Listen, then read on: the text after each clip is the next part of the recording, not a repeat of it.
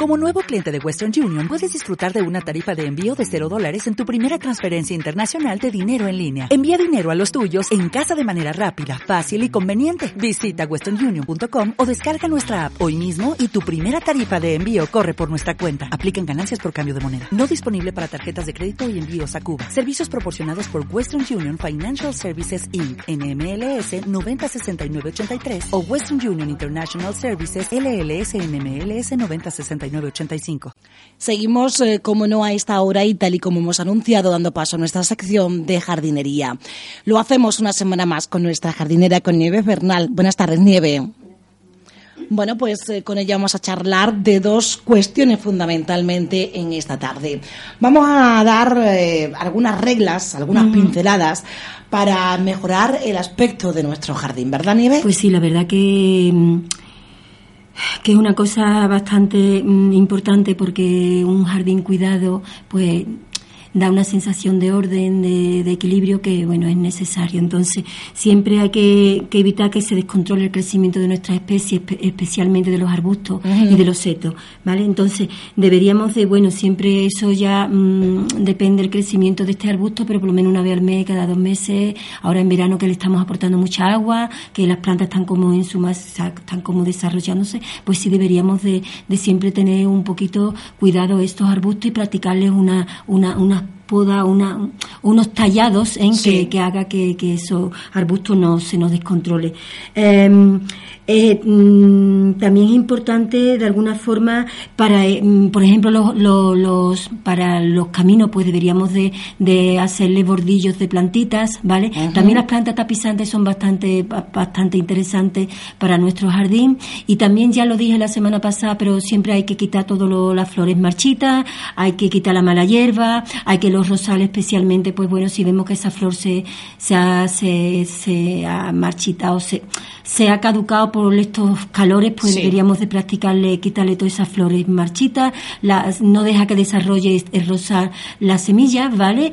Y bueno, realmente... Porque si desarrolla la semilla le quita como fuerza, ¿no? Sí, le quita como fuerza ese tallo que no lo hemos quitado, ese brote que no lo hemos quitado, pues no, no va a desarrollar una nueva flor, ¿eh? entonces pues estaría interesante. También todo en los rosales si vemos que las hojas se han puesto amarillas por debajo, pues la deberíamos de, también de quitárselas. Eh, cavar un poquito lo que el pie de, los arbustos y de, de, los arbustos de nuestras plantas perennes, aportarle agua por la mañana o por la tarde y bueno, estos serían quizás también para muros y paredes, pues las trepadoras, las plantas colgantes, siempre si es una pared hay que tener cuidado con las paredes blancas porque proyecta, refleja mucho el sol, entonces deberíamos de, de poner también como una celosía de madera que haga como, como una como un aislante entre la pared y la planta y también una forma de que circule por ahí el aire y, nuestras plantas no se nos queme.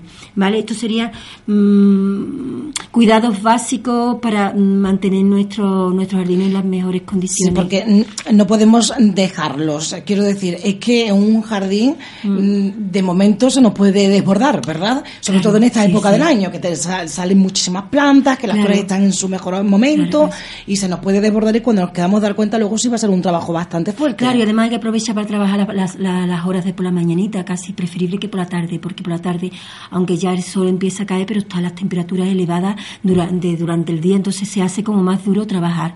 Mm, Mm, las horas más adecuadas es para mañana muy tempranito. Y, lo que tú dices es verdad, porque la hierba, al no recibir tanta agua como nuestras plantas, se empieza a secar y lo que hace es que se ve ahí como un pastizal seco entre nuestras flores y nuestras plantas cuidadas, que lo que hace es que deteriora mucho el aspecto de, nuestras plantas.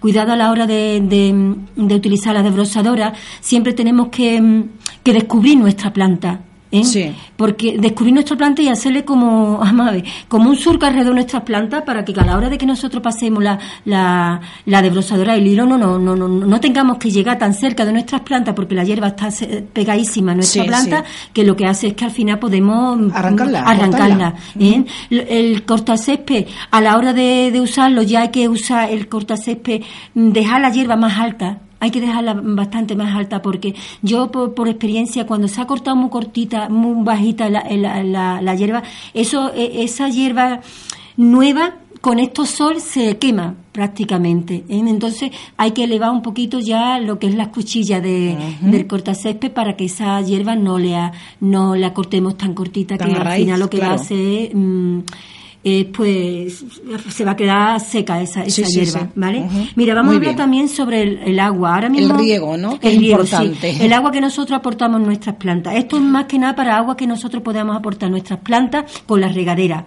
¿eh?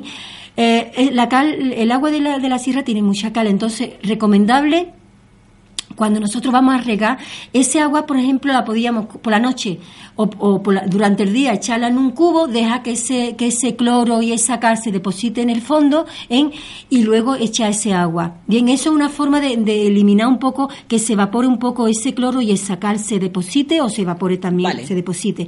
Luego, también una forma de, de ablandar un poco este agua es aportarle limón y vinagre. Claro, eso depende de las plantas que tengamos, puede ser un desembolso, mm, depende, ¿no? Pero también es una forma de, darle un poquito, de quitarle un poco ese cal. Y también una forma también que se puede quitarle un poco la cal y, y darle un poquito, un poquito mm, de acidez a, esa, a ese agua, es una, una malla, una, un saquito, en un saquito de hecha mm, turba y introducirlo en el, en el agua y eso lo dejamos lo dejamos 10 o 12 horas y también ese agua se, vuelve un poquito un poquito más ácida y menos al, con cal, ¿vale?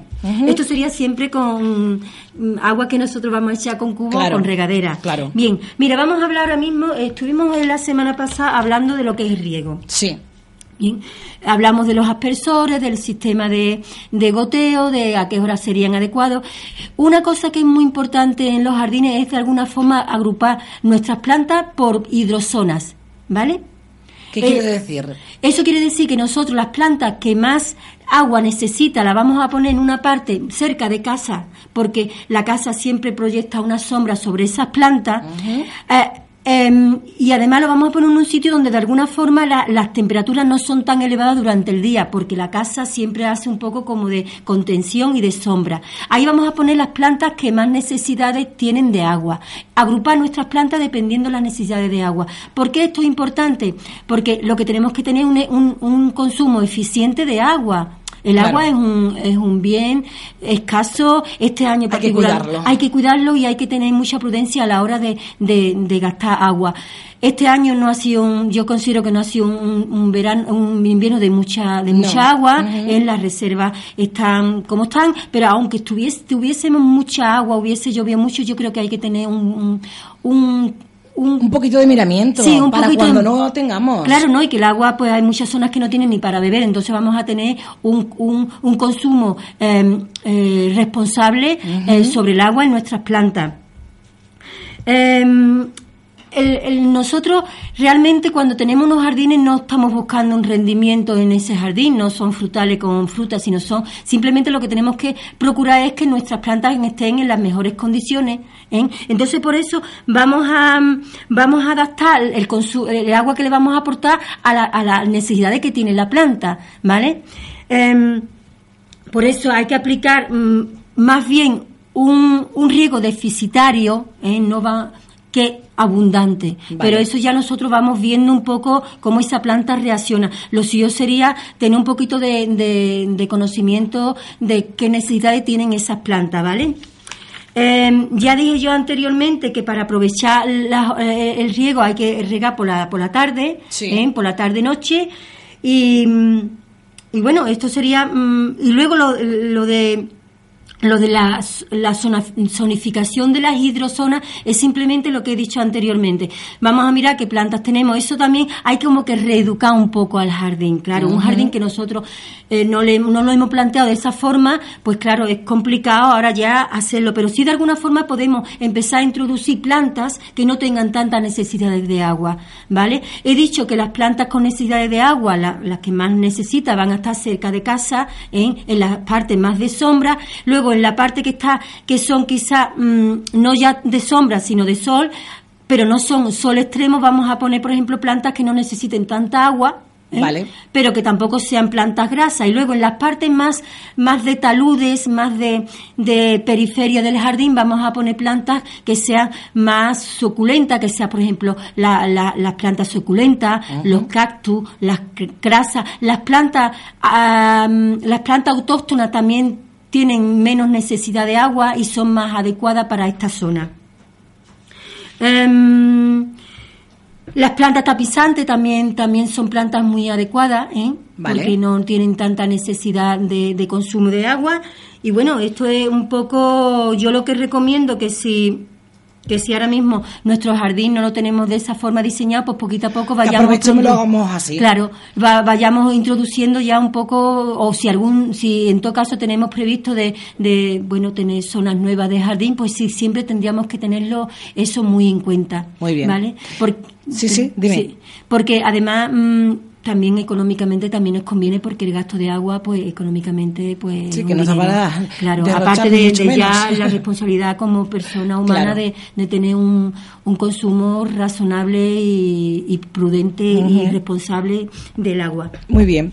Nieves, encantada de que hayas estado hoy aquí nuevamente con nosotros. La semana que viene, el viernes, te esperamos. Muy bien, pues hasta la semana que viene.